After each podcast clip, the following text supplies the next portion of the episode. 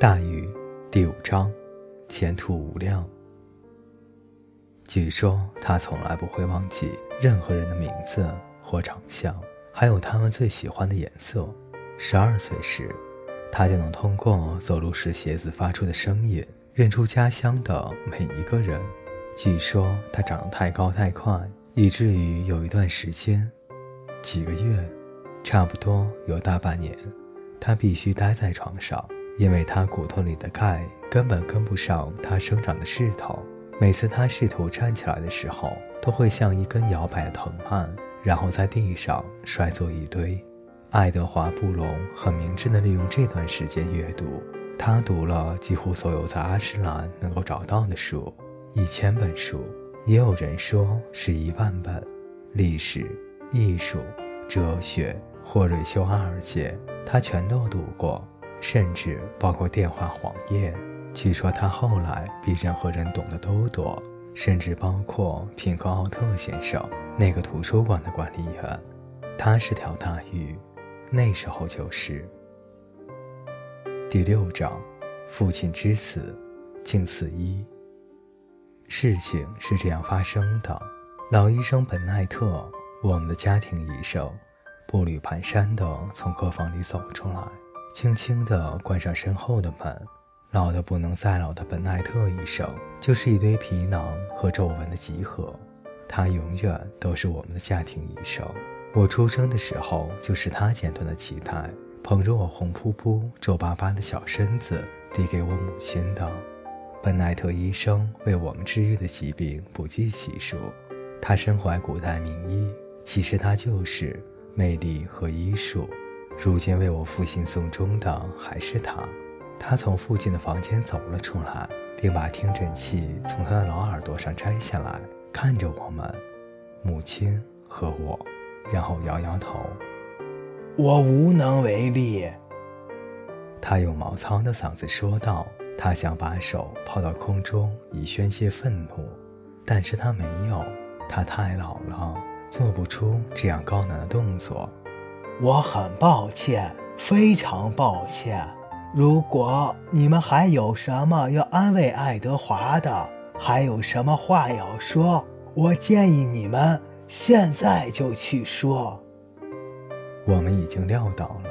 母亲握着我的手，勉强露出一丝的苦笑。这对他说不是一段轻松的日子，当然不是。在过去的几个月里，他的个子和精神都萎缩了。虽然还活着，但是和生活保持着距离。他的目光垂下，失去了焦点。现在我看着他，他看上去那么无助，仿佛不知道自己身在何处，或不知道自己是谁。自从父亲回家等死，我们的生活就改变了许多。他死亡的过程在一点点地消磨着我们，仿佛父亲每天不出去工作，而是去游泳池后面的空地为自己挖坟墓。他也不是一次挖好，而是每次挖一到两英寸，仿佛这是让他如此疲劳，让他生出黑眼圈的原因，而不是因为母亲口中的 X 光疗法。仿佛每天晚上他挖完坑回来。指甲盖里溅满泥土，往沙发上一坐，看他的报纸时，他可能会说：“那个进展挺顺利的，今天又挖了一英寸。”母亲会说：“你听到了吗，威廉？你父亲今天又挖了一英寸。”而我会说：“太棒了，爸爸，真棒！如果有什么我能帮忙的，尽管找我，妈妈。”我说：“我先进去。”他抢白说道。然后要是看起来，要是看起来他就要死了，他就会来叫我。我们就是这样说话的，在死亡的疆域里，语言总是戛然而止。你知道他们该怎样结束？就这样，他站了起来，走进房间。本奈特医生摇着头，摘下眼镜。用他红蓝条纹的领带边缘擦拭着，我目瞪口呆地看着他。他太老了，老得要命。为什么我的父亲会比他先死？爱德华·布隆。他自言自语道：“谁会想得到呢？谁会呢？死亡是能发生在我父亲身上最糟糕的事情。我知道这话听着别扭，这对我们大多数人来说是最糟糕的事，但是对于他来说尤其的糟糕，特别是最后预备死亡的这些年，不断加重的疾病消耗着他的今生。”并且仿佛在为他的来世做准备。更糟糕的是，他必须留在家里。他讨厌这样，他讨厌每天早晨在同样的房间睡醒，看见同样的人，做些同样的事。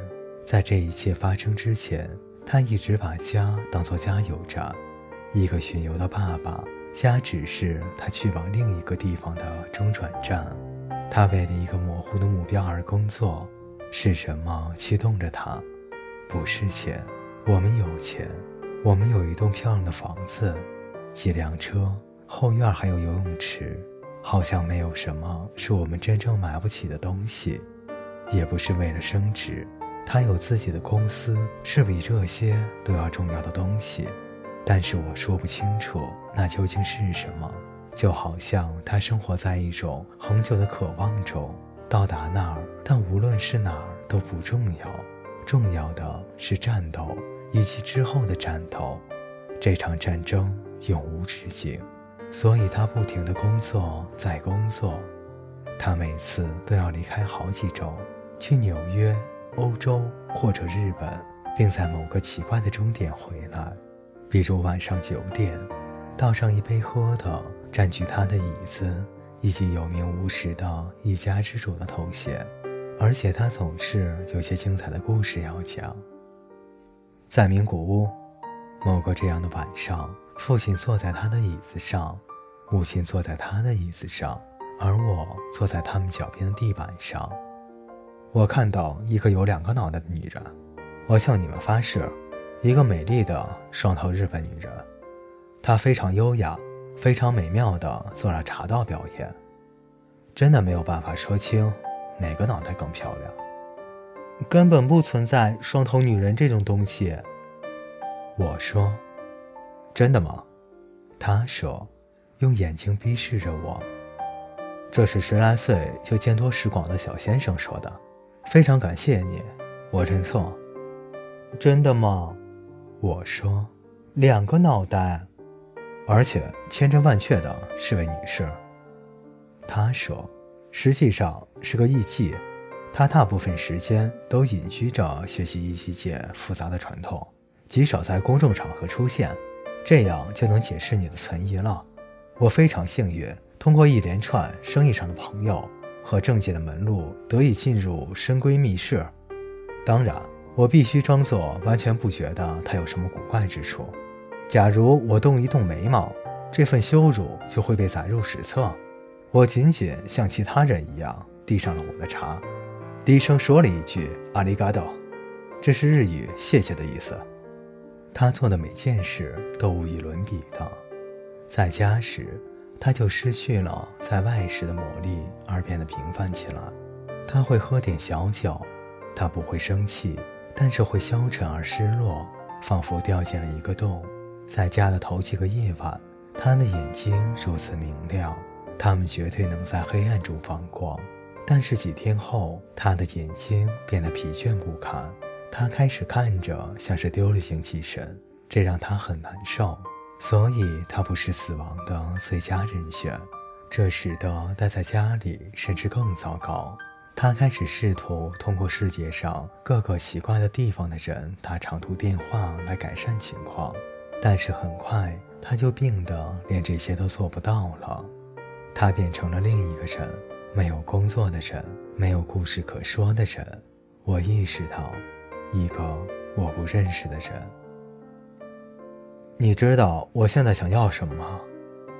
一天，他对我说：“对于一个据本奈特医生说我可能很快就再也无法见到的人来说，他看上去还不错。”给我一杯水，可以吗？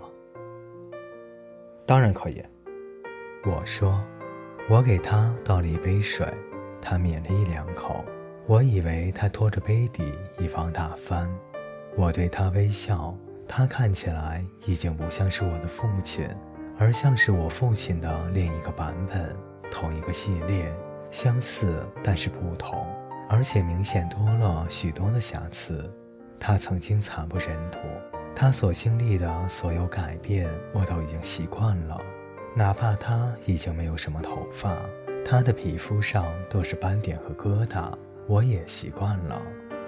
我不知道跟你说过没有？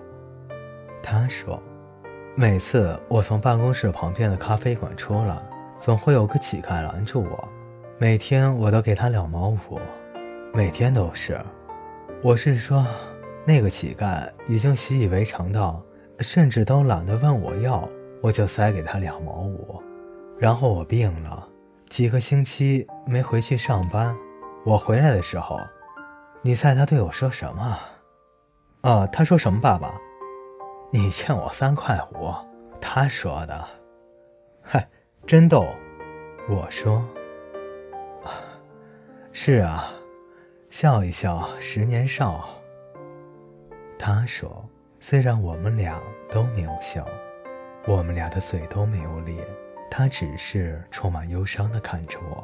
有时候他就是这样，从一种情绪转换到另一种，就像有的人不停地换电视频道一样。我想，这样还挺恰如其分的。”他说：“我住，我住客房。为什么？”我说：“虽然我想知道答案，但这不是他第一次提到这种事。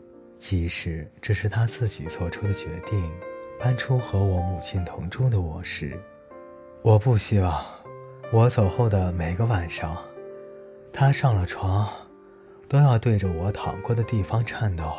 如果你明白我的意思。”他似乎觉得他被困在这儿具有某种象征意义，恰如其分地说：“我就是个客人。”他环顾着这间正式的、有些古怪的房间。母亲总是觉得客人就该用那些东西，所以他把房间尽可能地布置成旅馆的模样，有把小椅子，床头柜。抽屉上方无伤大雅的挂着某位古典大师的油画复制品。我在这儿的时间不多，你知道，在家里，不如我们都希望的那么多。看看你，你长大了，而我，完全错过了。他咽了口口水，这对他来说真的挺费劲的。我没有待在你身边。是吗，儿子？是的，我说，或许回答太快，但是语气尽可能的温和。唉，他说，然后咳嗽了几声。别憋着，什么都不说，就是因为我要，你知道。别担心，实话，就跟我说实话。天，弗瑞德，管他是谁。他又抿了口水，看起来并不是因为口渴，而是出于对这种元素的渴望，只为了用舌头和嘴唇感受它。他爱水，曾几何时他还游泳。但你知道，我父亲也经常出远门。他说，他的嗓音破碎而微弱。所以，我知道那是什么滋味。我爸爸是个农民，我告诉过你，对吗？我记得有次他必须去某个地方，去取一种特殊的种子种到地里。他是搭运货的火车去的，说当天晚上就回来。但事情接二连三的发生，他无法脱身。一直坐到了加利福尼亚，差不多去了一个春天。种植季节来了又去，但是他回来的时候，确实带回了最不可思议的种子。让我猜猜，我说，他们种下它，然后巨藤一直长到云霄，在云霄的顶端有一座城堡，住着个巨人。你，你怎么知道的？一个双头女人为他沏茶，哼，这没错。听到这些，父亲拧了拧他的眉毛，笑了，片刻间充满了欢乐。你记得？他说：“当然。记住一个人的故事，能让他不朽，你知道吗？”我摇了摇头，是真的。虽然你从来都不相信这个故事，是吗？这有什么关系？他看着我，没有。然后他又说：“有，我不知道，至少你记得。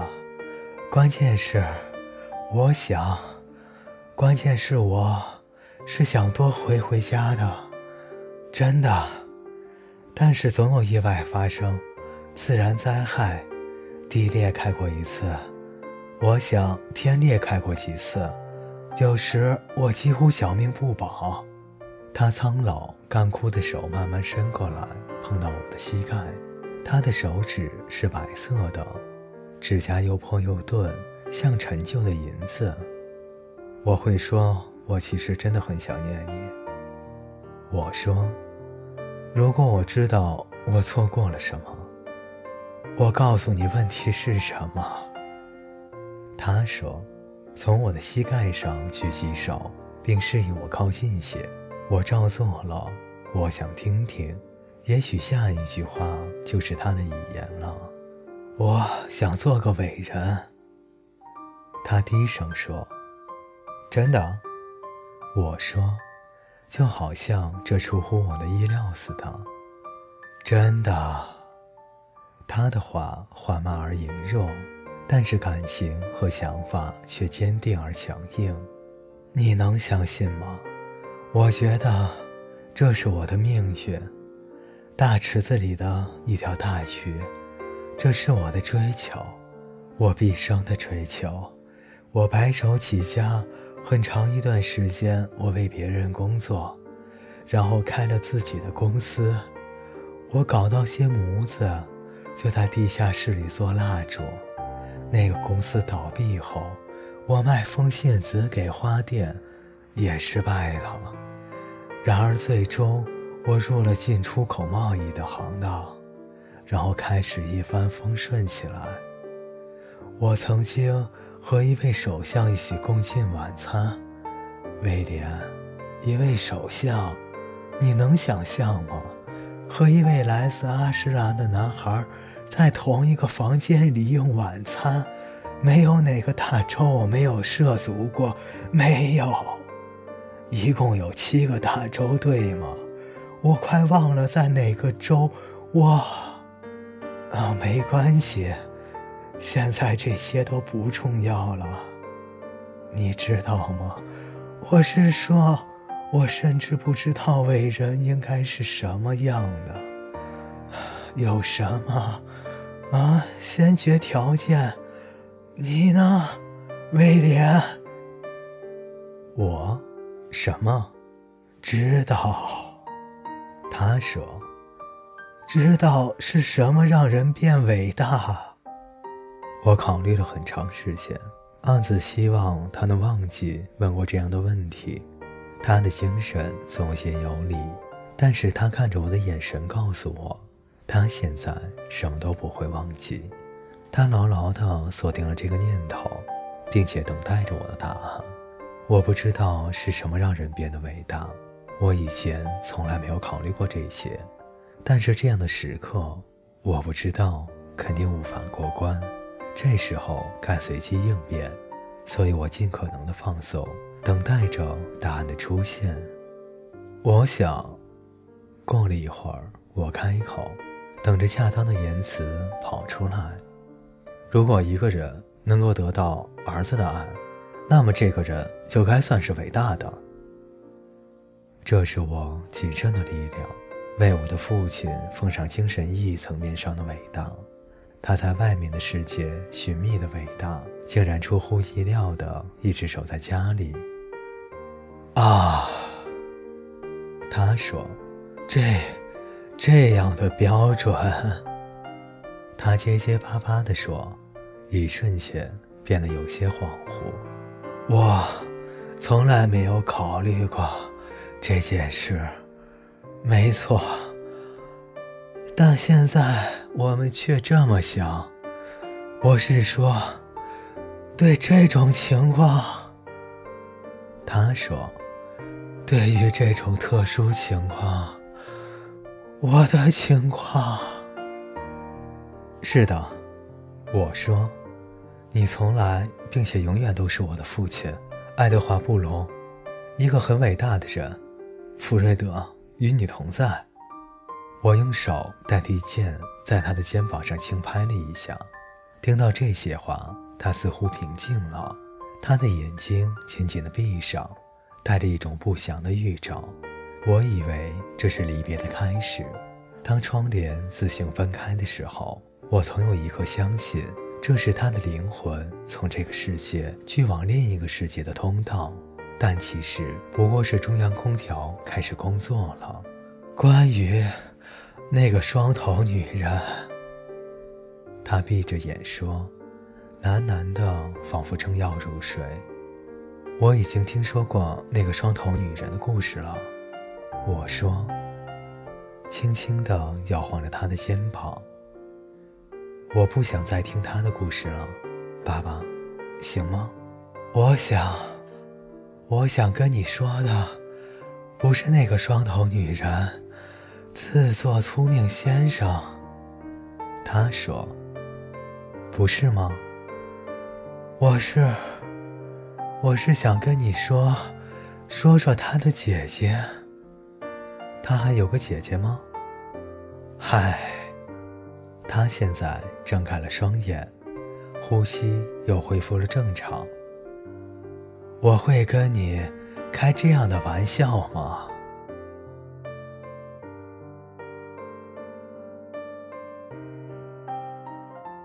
各位听众朋友，感谢您的陪伴，本节故事就为您播讲到这里，我们下期再见。